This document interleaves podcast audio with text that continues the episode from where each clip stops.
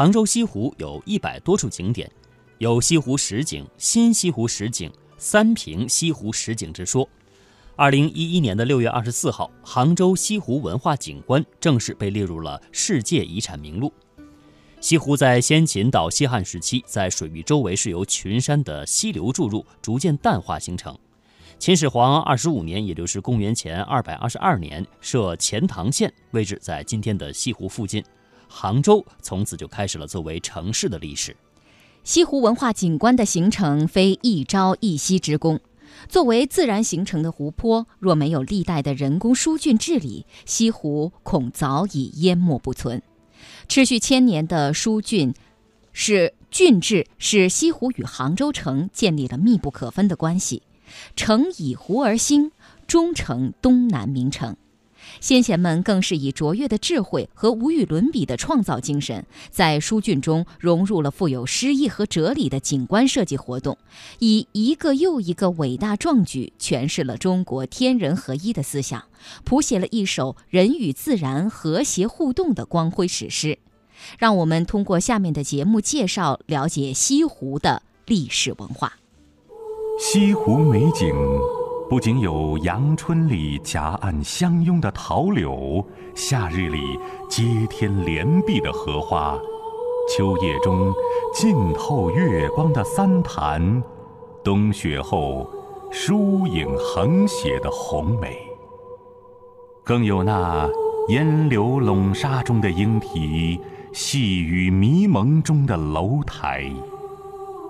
西湖不仅有山水之胜、林壑之美，它更因众多的人文景观而增色生辉。唐宋以来，西湖就和名家们结下了不解之缘。漫步在绿柳笼烟、桃花灼灼的苏白两堤之上，默诵白居易、苏东坡当年吟咏西湖的名句时，自然会追念起他们治理西湖的功绩。正是他们，给西湖开拓了至今叫人流连忘返的诗一般的境界。经过白居易的升级改造，西湖已经从暴烈转为温柔，而将西湖彻底变成中国人文化精魂聚集之地的，当属既沉迷于政治又纵情于山水，既研究禅宗且造诣很深又离不开酒肉茶叶的苏东坡了。在汴梁被王安石打得落花流水的苏大才子，被贬到杭州后，开始专注于杭州的建设。在朝廷不给一分钱的情况下，他筹集资金，动用二十万民工，把时不时还发脾气的西湖彻底治理好了。之后，还将多余的淤泥蜂草建造成了一道纵贯西湖南北的堤岸。并使这道堤坝从此闻名遐迩，万古流芳。据说大堤建好之后，杭州百姓杀猪宰羊送给苏东坡，苏轼却坚决辞谢不受。正在双方尴尬之时，诗人灵感迸发。本来就是美食家的他，嘱咐厨师按照他的指点，做出了香喷喷的红烧肉，让百姓们一起享用。于是，一条名叫苏公堤的大堤诞生的同时，一道名叫东坡肉的杭州名菜也应运而生。东坡泛舟于治理好的西湖之上，看着温婉秀丽的西湖美景，终于吟诵出了这样的千古名篇：“水光潋滟晴方好，山色空蒙雨亦奇。欲把西湖比西子。”淡妆浓抹总相宜。正是从这首诗开始，西湖作为美女西子的象征，名闻天下，西湖也有了它最美的爱称——西子湖。也正是从此之后，杭州才可以成为今天的杭州，人间的天堂。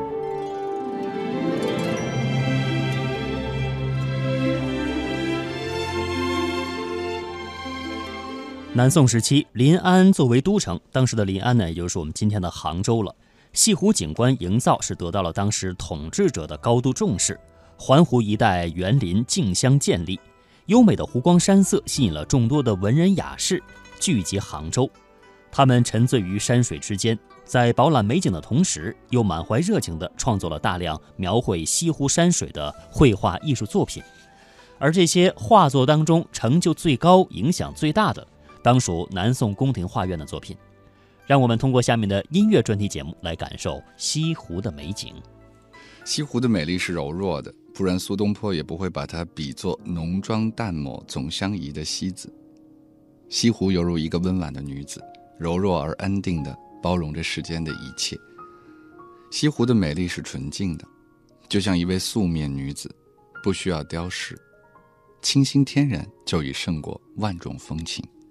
西湖注定是一位绝色女子，只因山与水的结合，历史上众多的文人墨客便醉在了西湖的怀中。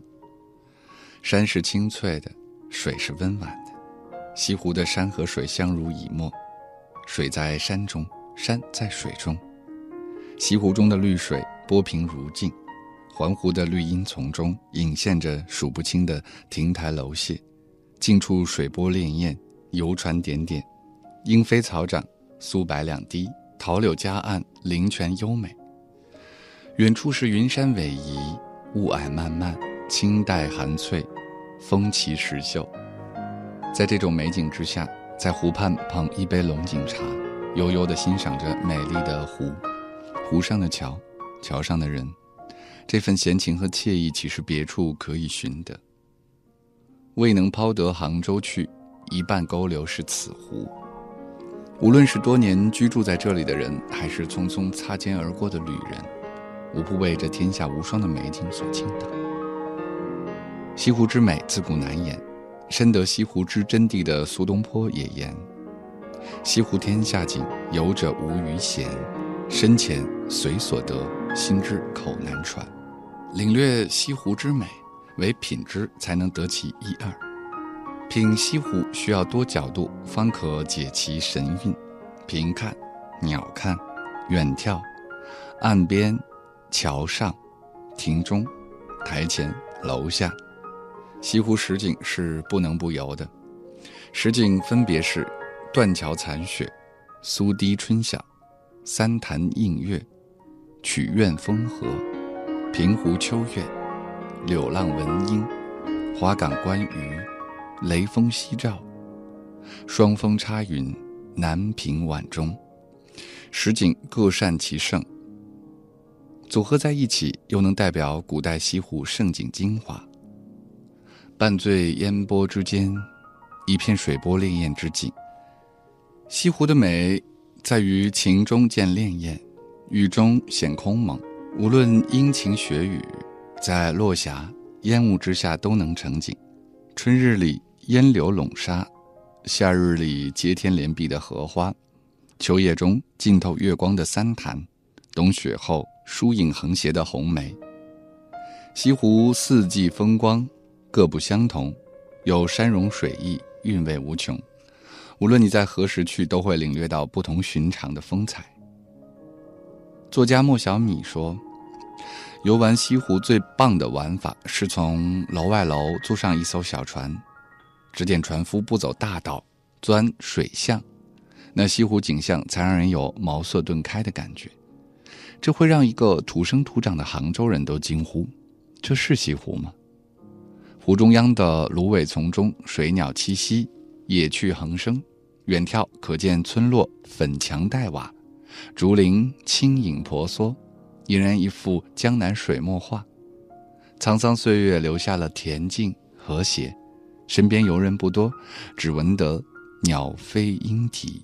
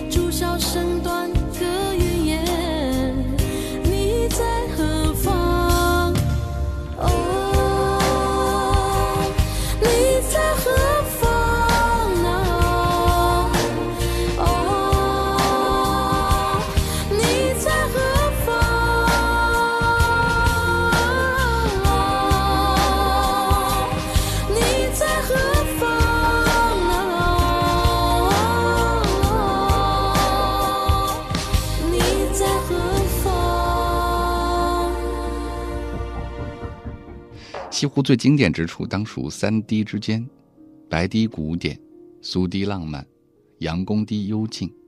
踏青来到白堤、苏堤，漫步走在岸边的小路上，沿岸盛开的桃花和刚吐嫩芽的垂柳，微风吹拂着你的鬓发。隐现的湖水和远山跌宕起伏，相映成画。越孤山望断桥，湖光山色游人如织。杨公堤则有浓郁的湿地风情，两岸都是粗大的榕树。在堤的西侧，沿着西湖，蔽日的水杉与松木郁郁葱葱，松鼠在林间灵动地穿行。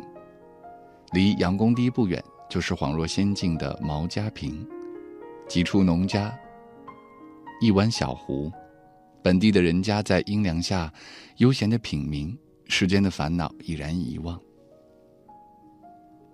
西湖的美丽是柔弱的，不然苏东坡也不会把它比作浓妆淡抹总相宜的西子。西湖犹如一个温婉的女子，柔弱而安定地包容着世间的一切。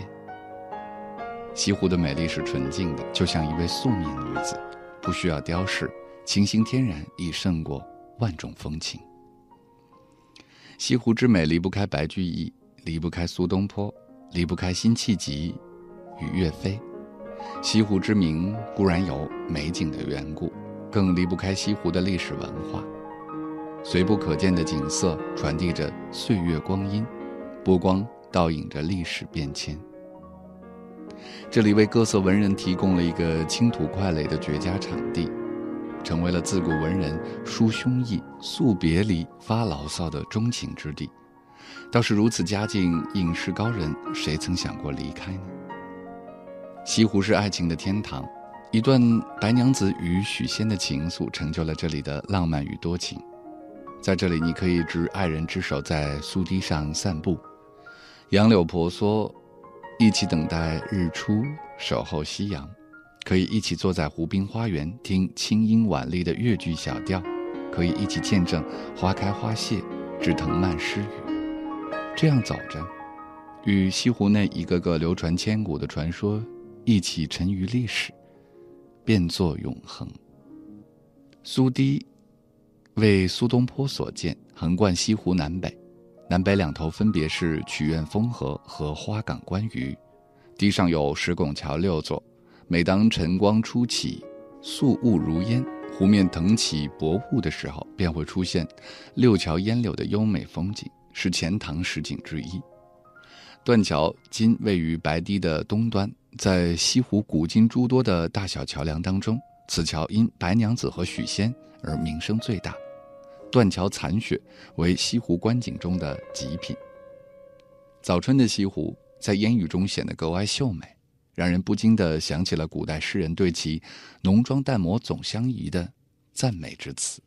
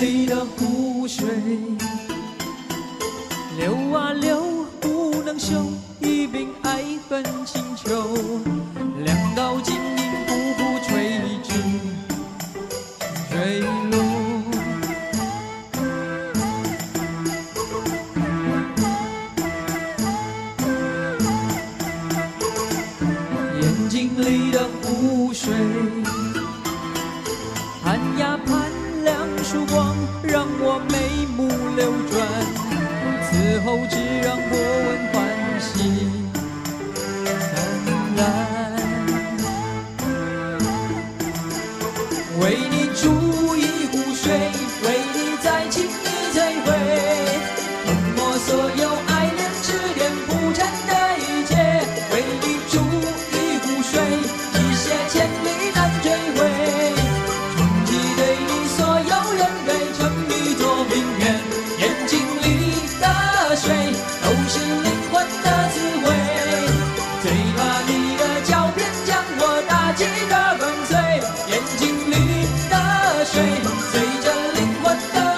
起杭州西湖，可能很多人会想起中国四大民间传说之一的《白蛇传》。